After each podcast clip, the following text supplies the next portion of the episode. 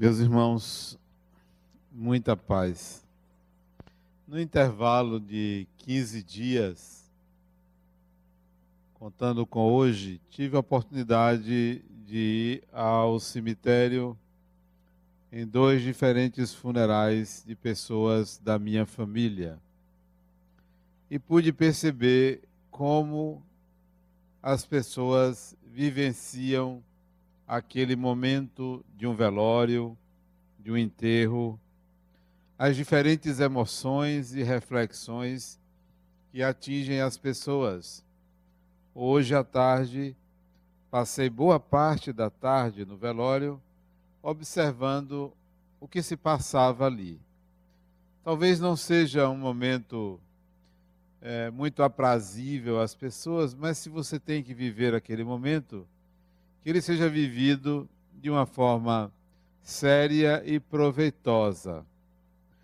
O de hoje era um funeral diferente. As pessoas estavam mais alegres. E eu notei isso, muito raro no funeral as pessoas ficarem alegres. Geralmente as pessoas ficam sisudas, sérias, choram muito. E nesse, embora o choro discreto, a alegria circulava nos corredores do Jardim da Saudade neste velório. Era de uma de um corpo, melhor dizendo, de uma pessoa que desencarnou aos 90 anos de idade. E ela tem um histórico ligado à arte, ligado à música. Talvez isto tenha feito a diferença. Alguns artistas, pessoas do meio artístico, e achei interessante que as conversas ao pé do caixão, muito próximas, eram conversas que de vez em quando se ouvia uma risada aqui, uma risada ali, um ambiente extremamente descontraído, muito bom, muito agradável. Claro que parecia que era, que era um velório, porque lá estava o caixão e o corpo estendido. Mas psiquicamente, espiritualmente, não havia o pesar costumeiro dos velórios. O vizinho, encontrei até um amigo, o vizinho diferente, tinha mais gente, mas a seriedade e o pesar era muito grande. Provavelmente as pessoas estavam ligadas ali por uma emoção de sofrimento e no caso da, do membro da minha família, as pessoas não estavam ligadas àquele corpo e à história daquela mulher por um sofrimento.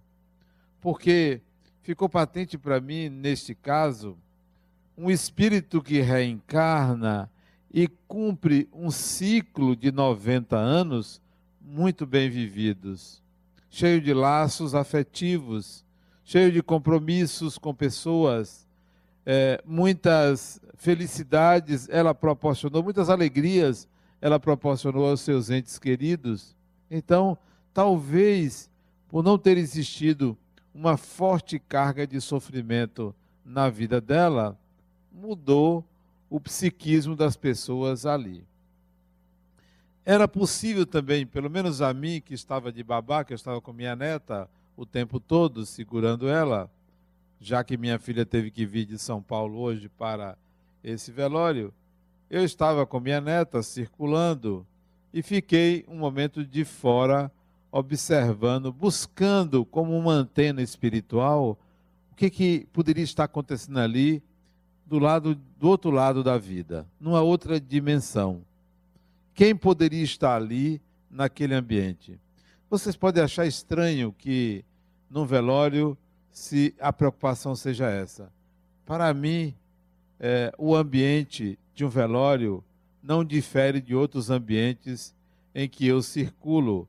É um ambiente humano, é um ambiente onde há pessoas, é um ambiente onde se celebra alguma coisa, onde se homenageia alguém.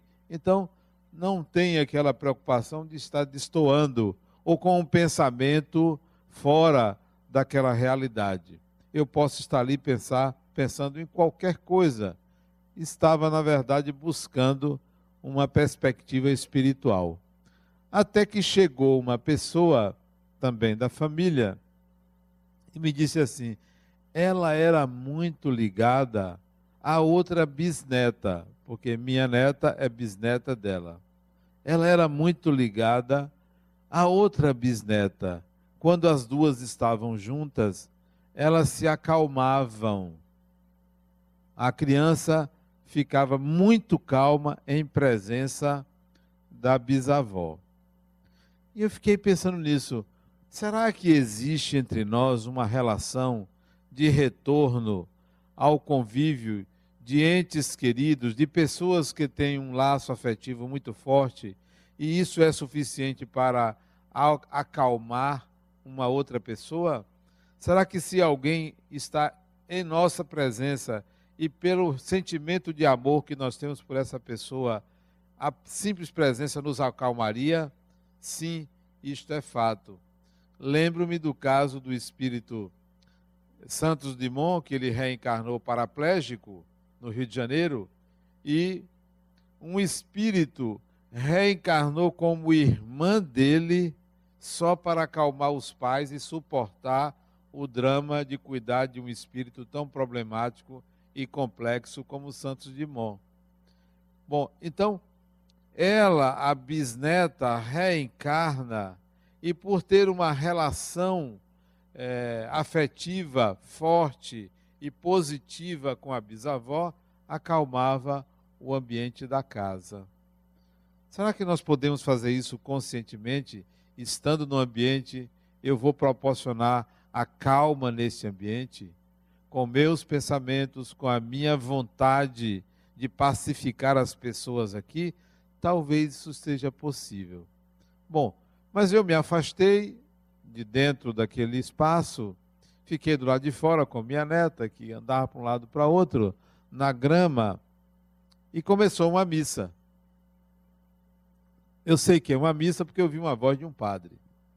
Como eu não sou católico, não acompanho, não entendo, não sinto qualquer mudança em estar diante de uma missa ou de uma palestra espírita, para mim se assemelha.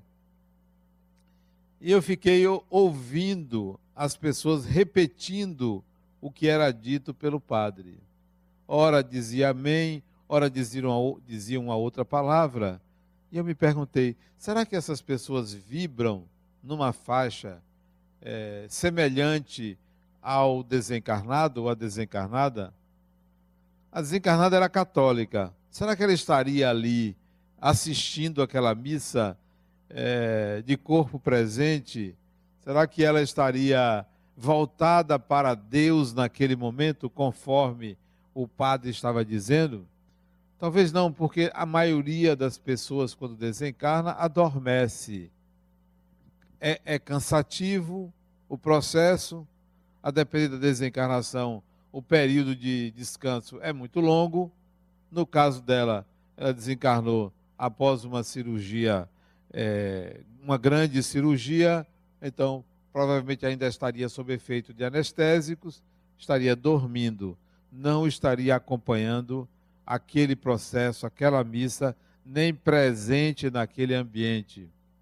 Já vivi uma situação também com desencarnado de minha família, há tempos atrás, isso deve ter talvez uns 20 e poucos anos atrás, eu fui ao cemitério fora do corpo e encontrei, no tempo em que o corpo ficava lá, durante a madrugada.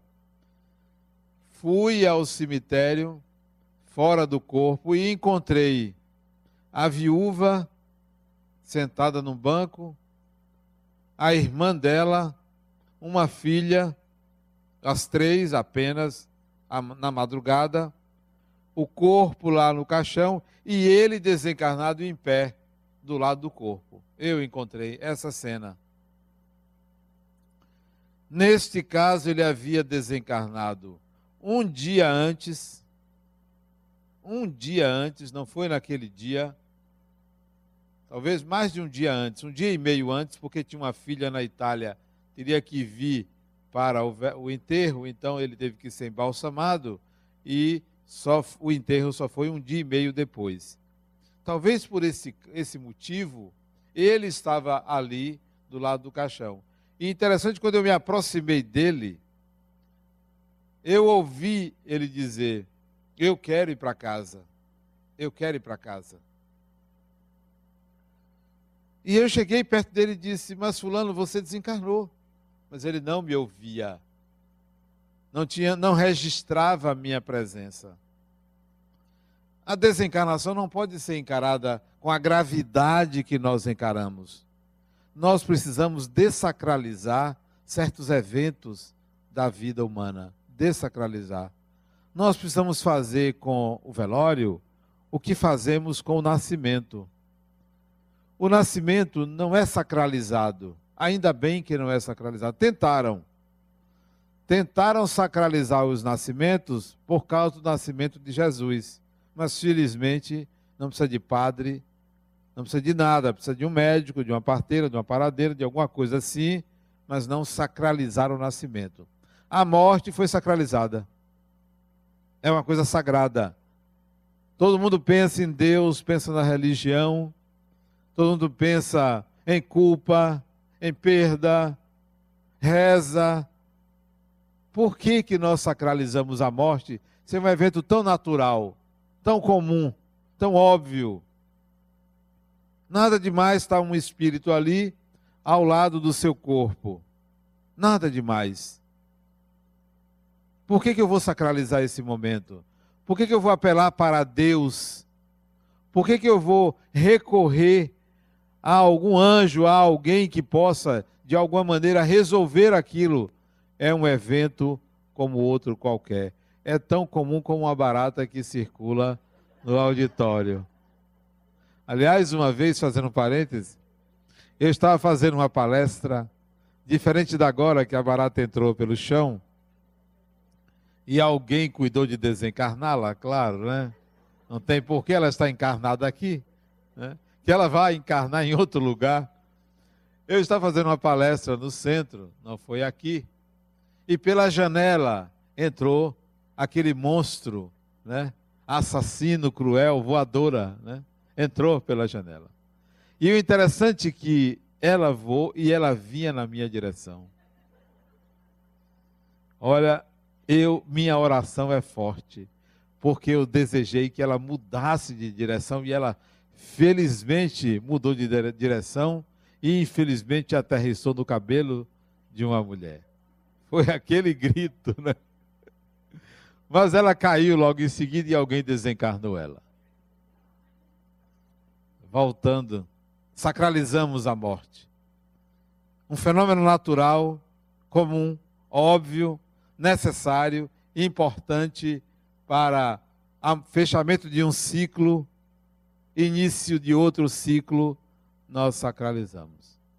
Precisamos de uma extremunção, precisamos de uma confissão, precisamos pedir a Deus que leve a pessoa, pedir aos bons espíritos que ampare, nós fazemos de tudo para sacralizar algo que poderia ser encarado de forma natural. O que é que acontece ali?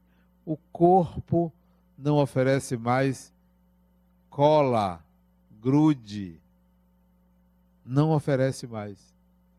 O, aquele corpo, pela falta de vitalidade, pelo não funcionamento, não oferece mais morada ao espírito. É só isto, nada mais do que isto.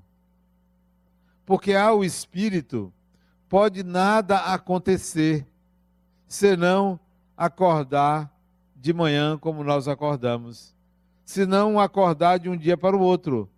Está no corpo e agora não está mais no corpo. Acordei. O que é que aconteceu? Como nós fazemos Todos os dias, quando acordamos, nós nos situamos no tempo e no espaço. Assim é a morte. Mas a nossa ignorância, a cultura, ainda medieval, atrasada, nos leva a sacralizar a morte, a transformar a morte num ritual religioso, que de religioso ele não tem absolutamente nada. É um fenômeno físico. A morte é um fenômeno físico o que é que os antigos faziam com o sol? Adoravam o sol. Consideravam o sol uma divindade. sacralizaram o sol. Depois que descobriram que aquilo era um astro, uma fornalha atômica que girava ou que mudava de lugar e a Terra girava em torno desse astro, não, é um fenômeno físico, só um fenômeno físico, não tem Deus, não tem coisa nenhuma. Nós sacralizamos. Vejam vocês, pensam na morte de um ente querido, aí tem que entrar em, em oração, em preocupação: será que ele está me ouvindo? Será que ele está me vendo? Será que eu devo pensar assim?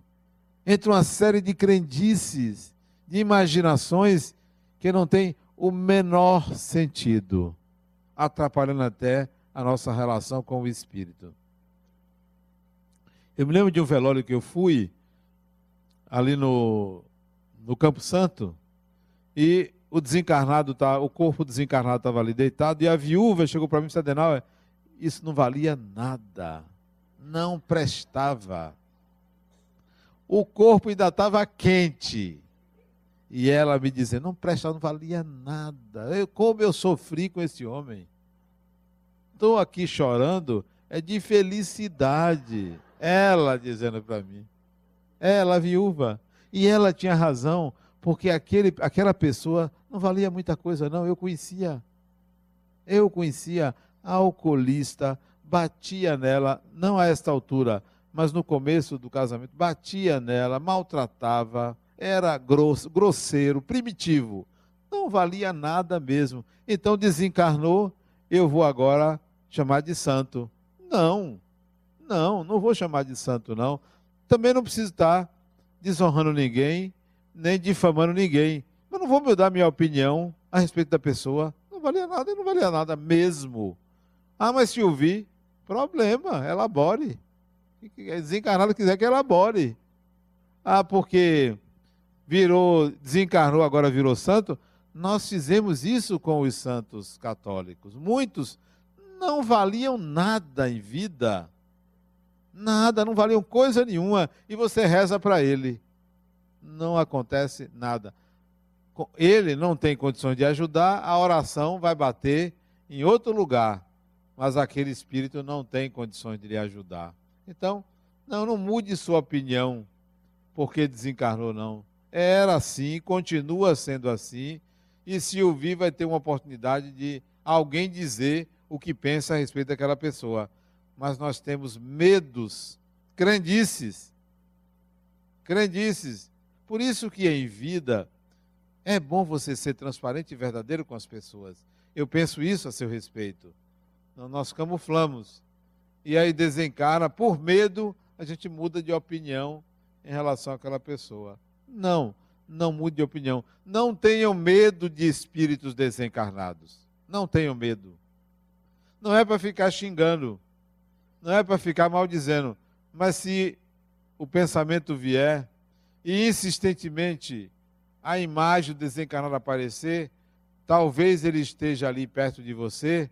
Aproveite a oportunidade para dizer algumas coisas que você pensava e nunca teve coragem de dizer. Agora você pode dizer. Eu ensino muito às pessoas de como se despedir de espíritos que ficam teimando em continuar no nosso pé, continuar em nossa vida. Certas é, colocações devem ser feitas ao espírito para que ele siga a sua vida. Não vou pedir a Deus que o leve, porque se, se fosse assim, bastava que a gente pedisse a Deus para levar um bocado de gente e não vão. Não, não vou pedir a Deus. Eu vou dizer as coisas à pessoa, olha, eu penso assim, você está atrasado, está atrapalhando, é atrapalhado, é inconsequente porque continua fazendo isso. Dizer, nós não temos essa relação pessoa a pessoa, porque sacralizamos a morte. Desacralize a morte, como desacralize muitas, muitos eventos da vida humana. Não há por que sacralizar, não há por que transformar em algo grave. Pois bem, Lá teve a missa. Assim que terminou a missa, minha filha saiu e me procurou e disse: Meu pai, por que, que o padre está falando tanta coisa que o Espiritismo fala? Ela assistiu lá o, o sermão dele, não sei se é sermão, o que, que ele falou lá, que ele fala tanta coisa que o Espiritismo fala? disse, minha filha, não tem como fugir da verdade. O caminho das religiões é um caminho espiritual. As religiões já não vão poder mais inventar, imaginar, iludir os seus adeptos, porque o fenômeno é real. É real. Não é criação do espiritismo. Não é uma crença. É a realidade. Allan Kardec colocou que o espiritismo se apoia nas forças da natureza, nas leis da natureza. Ora, se algo se apoia nas leis da natureza, por que, eu vou me preocupar em convencer alguém? Por que eu vou me preocupar em alguém dizer que vai provar o contrário? Bom, então, se você provar o contrário, você vai derrubar todas as leis da natureza. Alguém pode dizer que vai provar que a gravidade não existe?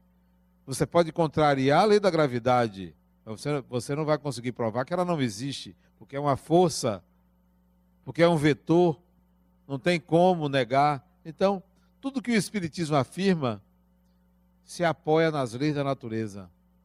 Então eu disse a ela, minha filha, não tem como fugir da verdade. Por isso que ele deve estar falando, ele deve, deve ter falado muita coisa que nós espíritas já falamos há muito tempo.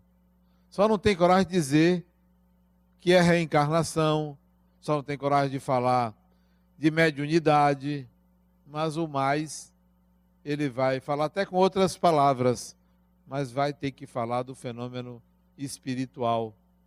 Assim somos nós, precisamos encarar as coisas com mais fleuma, com mais tranquilidade, com mais flexibilidade e não ficar camuflando o que é espiritual.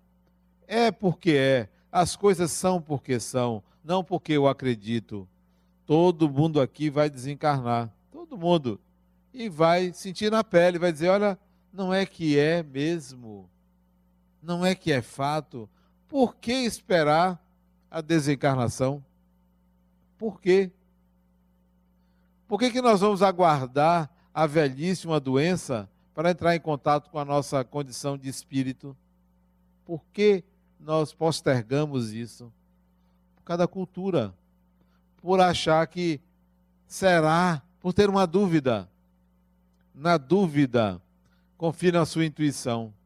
Na dúvida, confie na sua intuição, porque sua intuição traz do fundo da sua alma o seu conhecimento espiritual, porque todo mundo aqui já desencarnou, já reencarnou, já pariu, já trabalhou, já fez um bocado de besteira, já cometeu uma série de ilícitos. Todo mundo aqui, porque somos espíritos é, é, ignorantes, estamos aprendendo.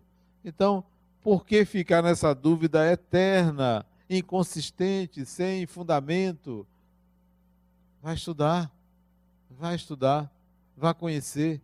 Então, eu disse isso a ela. Aí fomos para o enterro. O caixão sai lá do, do lugar do velório e vai para perto da sepultura. E as pessoas caminhando em torno ou atrás do caixão. Mas antes desse enterro, eu estava observando um outro do vizinho, aquele que as pessoas choravam muito. Vocês podem pensar que eu gosto de velório.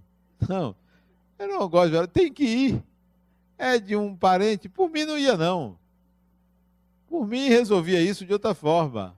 Ah, resolva aí. Mas tem que ir. É, é algo social.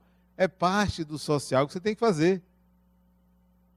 Jesus colocou que os mortos enterrem seus mortos. Então, é necessário que você, em alguns casos, vá. Em outros, eu não vou, não. Tem uns que eu vou ter que ir, mas vou a pulso.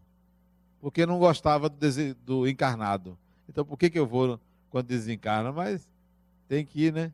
Tem certos cunhados que eu não iria. Mas não iria mesmo, né? Mas tem que ir, né?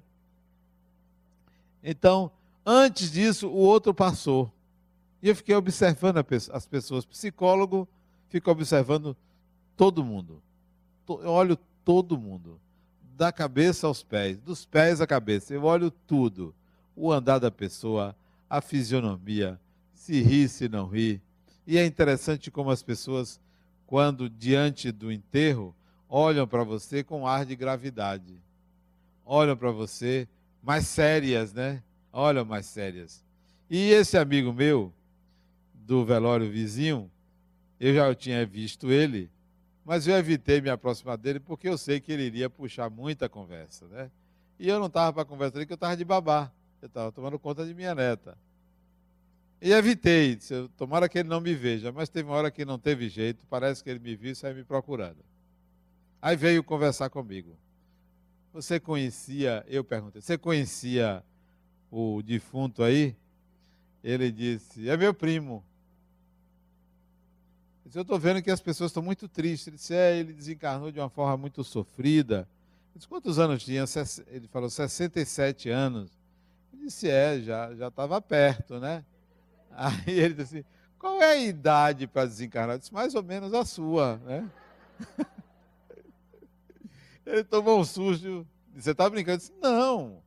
A idade para desencarnar é essa, é qualquer idade. Não tem uma idade específica. É a minha, é a sua, né? Não tem idade. Agora, eu acho que você, por exemplo, deve desencarnar lá pelos 80. Eu acho que ele deve ter um, ele deve ser mais velho que eu, talvez uns 5, 6 anos, né? Não sei, quantos anos ele é mais velho que eu, aliás? Não sei, porque você conhece a pessoa. Não sei, deve ser uns 5 ou 6 anos mais velho que eu. Eu disse, olha, eu acho que você deve ir até os 80. Assim, redondinho. Até os 80 você deve ir, então você ainda tem aí um prazo de validade, né? Fui logo dizendo a ele. As pessoas não lidam com a morte como se fosse uma viagem que a gente lida. A gravidade daquele colocada naquele enterro ali, na morte daquele corpo, tem a ver com a forma como nós encaramos a própria morte. Não a morte daquela pessoa, a própria morte. Ora, se eu vou ficar ali, triste e infeliz, ou pensando em alguma coisa de ruim, porque eu estou diante do corpo de alguém que desencarnou. Não, porque eu sei que o meu momento vai chegar. E quando voltei, disse em casa, do primeiro: Ó, no meu não se esqueçam, eu quero festa. Eu quero que prepare comida, chame as pessoas aqui para casa depois para se confraternizar e falem dos meus feitos. Falem dos meus feitos. Eu sei que vai ter muita coisa para falar, né? São muitos feitos. Bote o que eu gosto, sirva o que eu gosto às pessoas na minha desencarnação. Pode chorar se quiser, mas pode ter certeza que para mim aquilo não vai me comover. Não vai me comover. Quer me agradar na minha desencarnação?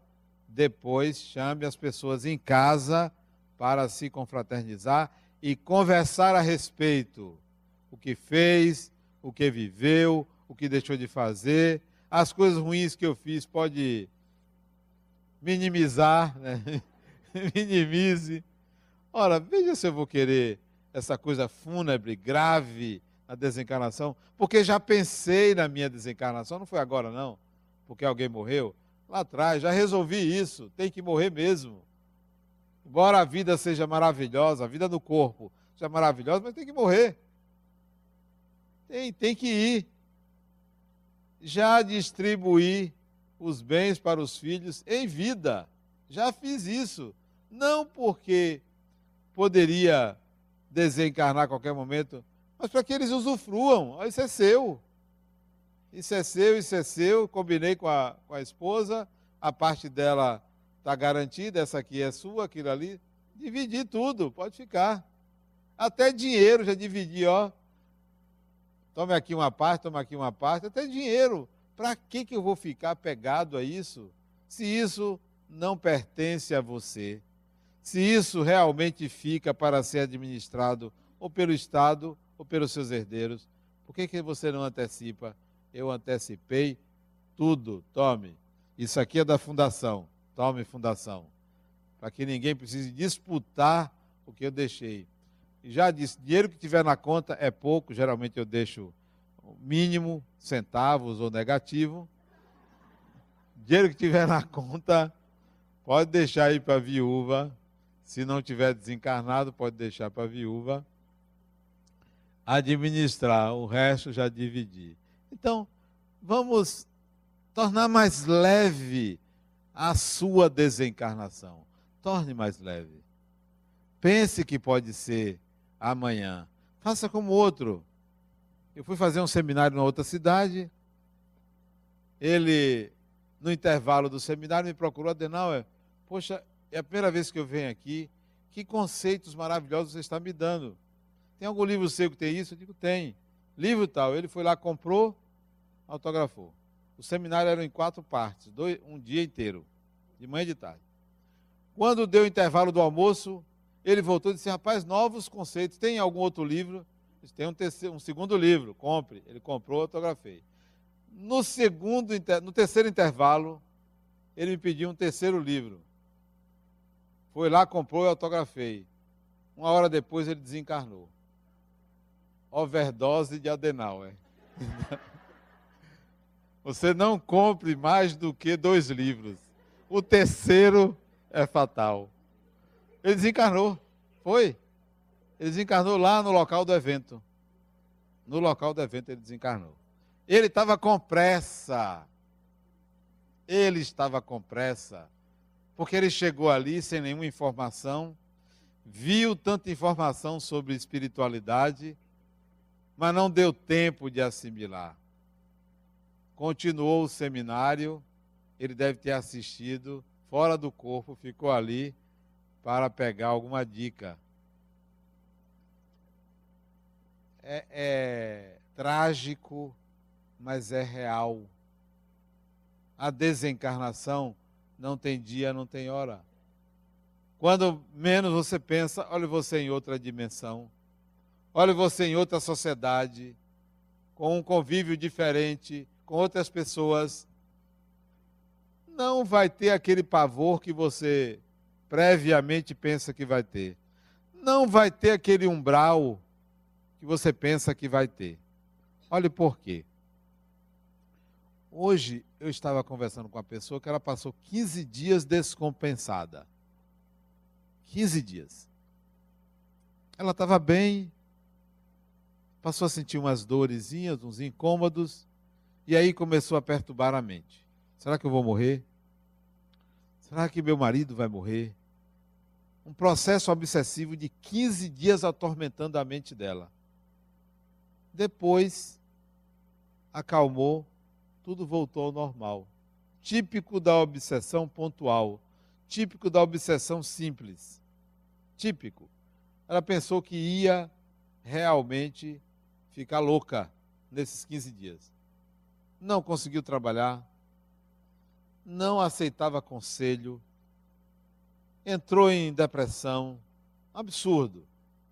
Ela estava conversando comigo e disse: Pois é, se você tivesse me ligado, eu diria logo para você que isso era uma presença espiritual no seu campo. Bastava você conversar com o Espírito e perguntar: por que, que ele está fazendo isso? Nós não consideramos essa hipótese. Preferimos navegar numa hipótese de loucura, loucura absurda, que ninguém fica louco de uma hora para outra, do que aventar a hipótese espiritual. Esse é o umbral. Este é o umbral. É o que você faz com seus pensamentos. É a forma como você lida com o que acontece em sua mente. Este é o umbral. Então, se você é uma pessoa que alinha bem as suas ideias, que tem autocontrole, que sabe lidar com pensamentos próprios negativos, que sabe lidar com seu passado, com culpas, quando você desencarnar, não tem nada de umbral. Nada de umbral. Vai ficar procurando saber onde está, o que aconteceu, mas não vai ter aquilo que vocês pintaram ou imaginaram que seja umbral ou que seja o inferno. Agora, se não tiver esse autocontrole, se deixar a mente perturbar-se e sintonizar com espíritos malfeitores, realmente vocês vão entrar num umbral psíquico. E provavelmente isso vai se transferir para o físico, porque vocês vão ver isso como uma imagem projetada à sua frente. Então, a grande maioria não vai para uma situação dessa. não pensem na morte como algo grave, trágico e assustador. A única, o único problema da morte e que é possível você antecipar e sentir um pouco é a saudade. É o único problema da morte, é a saudade. É a saudade de pessoas, de entes queridos, são os amores. Não são as paixões, são os amores. Porque as pessoas pensam, não, basta que você domine suas paixões. Sim, os amores. E a saudade das pessoas. Não é aquela saudade porque desencarnou. É a saudade do convívio. Na hora do caixão descer a sepultura, a filha disse assim: Gente, vamos bater palmas para uma guerreira. Vamos bater palmas. E todos bateram palmas. E ela ali discursou. Minha mãe foi uma grande guerreira. Cuidou dos filhos, fez isso. Ela começou a relacionar os feitos da mãe dela. E as pessoas, já era quase 18 horas, isso foi agora há pouco, as pessoas ficaram comovidas pelo libelo que ela declinou ali à mãe. Pela forma como ela se referiu à mãe dela, sem choro, mas em reverência àquele espírito. E disse: Claro, minha mãe, vai ficar uma saudade muito grande. E fica. Então, para mim, o grande problema é a saudade. Como diminuir essa saudade? Eu penso sempre assim: se você ama uma pessoa e esse amor não é correspondido ou não é realizado, ofereça esse amor a uma outra pessoa que não pode lhe retribuir. Há alguém que esteja precisando de carinho, de atenção e de cuidados. Dê a alguém. Transfira, porque isso vai diminuir a saudade. Isso vai fazer por você algo muito positivo do que você ficar procurando desencarnado. Primeira pessoa assim muito importante na minha vida que desencarnou foi meu pai, 1986. Primeira pessoa. Vê se eu queria me encontrar com ele. Não havia necessidade. Se ele quisesse, se ele estivesse em condições e quisesse falar com o filho dele, me procurasse. Mas eu daqui perturbar a transferência de um espírito para o outro lado da vida não iria perturbar.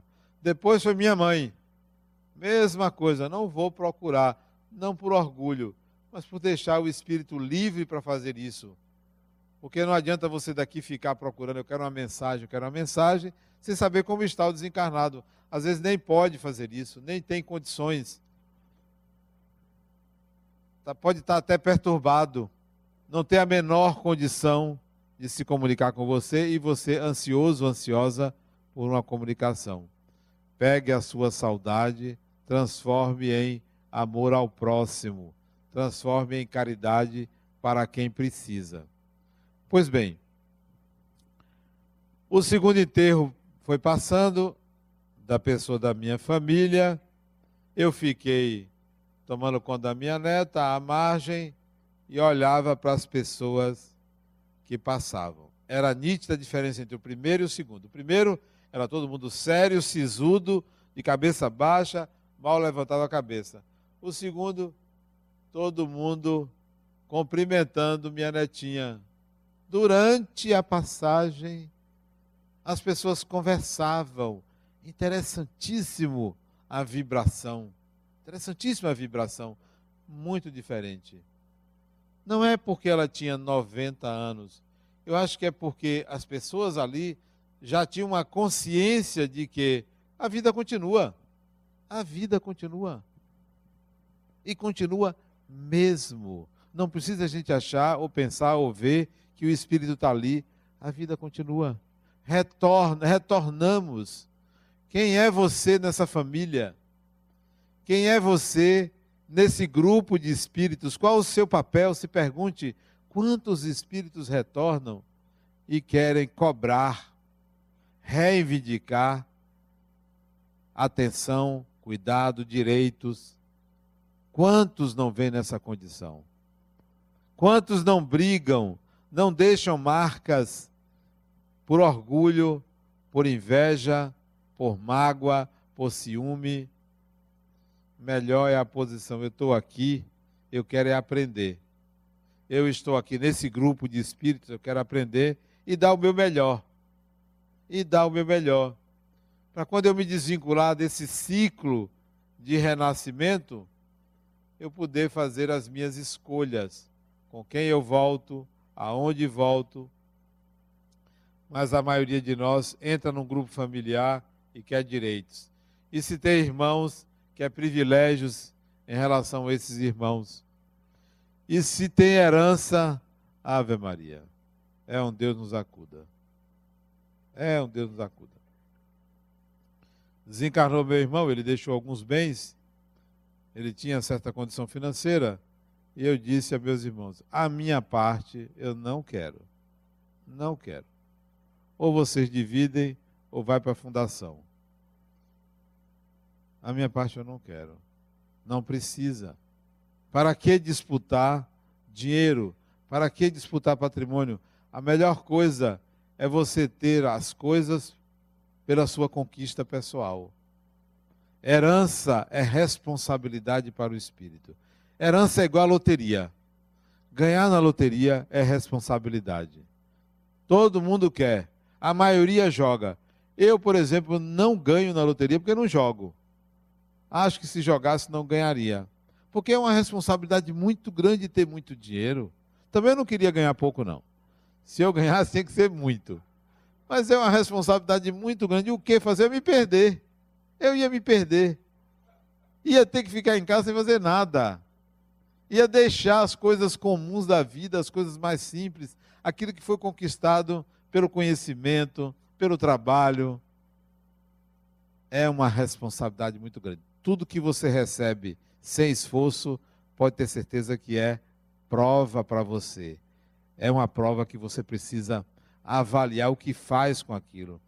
Pode observar, quem administra bens de herança em nome de irmãos sofre uma pressão muito grande. Todo mundo acha que você ou que essa pessoa usufrui mais, retira mais, não presta contas, é injusto, é ingrato. Quer dizer, é um lugar realmente ingrato. Então, voltando ali, eu vi alegria nas pessoas, né? Achei isso interessantíssimo, muito importante. Eu ali como observador, simples observador. Termina a cerimônia, já seis horas da tarde, as pessoas se cumprimentam, se despedindo. Até logo, até logo, meus sentimentos, obrigado, tal. E eu vejo que, neste caso, as pessoas se cumprimentaram com alegria. Se cumprimentaram com alegria saíram nos seus carros, felizes, como se dissesse: Olha, fechamos um ciclo. Fechamos um ciclo. Um ente querido retornou, que não está ali, naquela sepultura, que não está ali. Ali é o corpo que a gente deve agradecer pelo uso. Mas eu vi que todo mundo saiu dali em paz. Eu mesmo saí ótimo, estava doido que terminasse aquilo. Achei ótimo, que bom. Um enterro diferente, alegre, e me trouxe até capacidade de reflexão melhor. Um outro momento também que me chamou a atenção, eu estava todo o tempo com minha neta, isso nós chegamos três e meia, era cinco e meia o horário, né? Foram duas horas ali, a todo momento com minha neta, circulando, porque ela é muito bonitinha e eu sou o oposto dela, então eu, o feio gosta de andar com o bonito. Não sei se acontece com vocês. Quando você tem uma pessoa muito bonita, é bom você andar porque você pega migalhas, né? Aquilo que sobra, você pega. Então, eu circulava com ela e achei interessante como as pessoas, eh, a maioria não me conhecia, conhecia minha neta, mas não me conhecia porque eram membros da família dela. E perguntavam: Você é o avô? Você é o avô? Eu disse: Sou o avô, sim. Sou o avô dessa criatura maravilhosa. E isso junto do caixão me chamou a atenção a espontaneidade das pessoas naquele momento que para muita gente é um momento de gravidade. A própria filha que morava com ela, muito espontânea, muito espontânea ante o falecimento da mãe. Eu gostaria que vocês levassem esse exemplo para a vida de vocês. Desacralizem os enterros, a morte. Desacralizem. Não há necessidade. Trate como quem vai viajar para Aracaju, ali pertinho. Como quem vai para Praia do Forte, como quem vai para Miami, como quem vai para São Paulo. Trate dessa forma. Porque quanto mais sacraliza, menos cresce, mais se emburrece em relação ao sentido da vida, ao sentido da morte. Nós precisamos encarar todos os fenômenos da vida humana como fenômenos naturais. A única coisa que a gente deve sacralizar, que é eu sigo isso. O que existe de mais sagrado para mim não é um lugar, não é. Não é um acontecimento. O que existe de mais sagrado para mim é a pessoa humana. Sacralize você, porque você, sim, é obra-prima de Deus. Isso é o que há de sagrado, de mais sagrado ou de única coisa sagrada é o ser humano, porque é a máxima representação de Deus. Muita paz.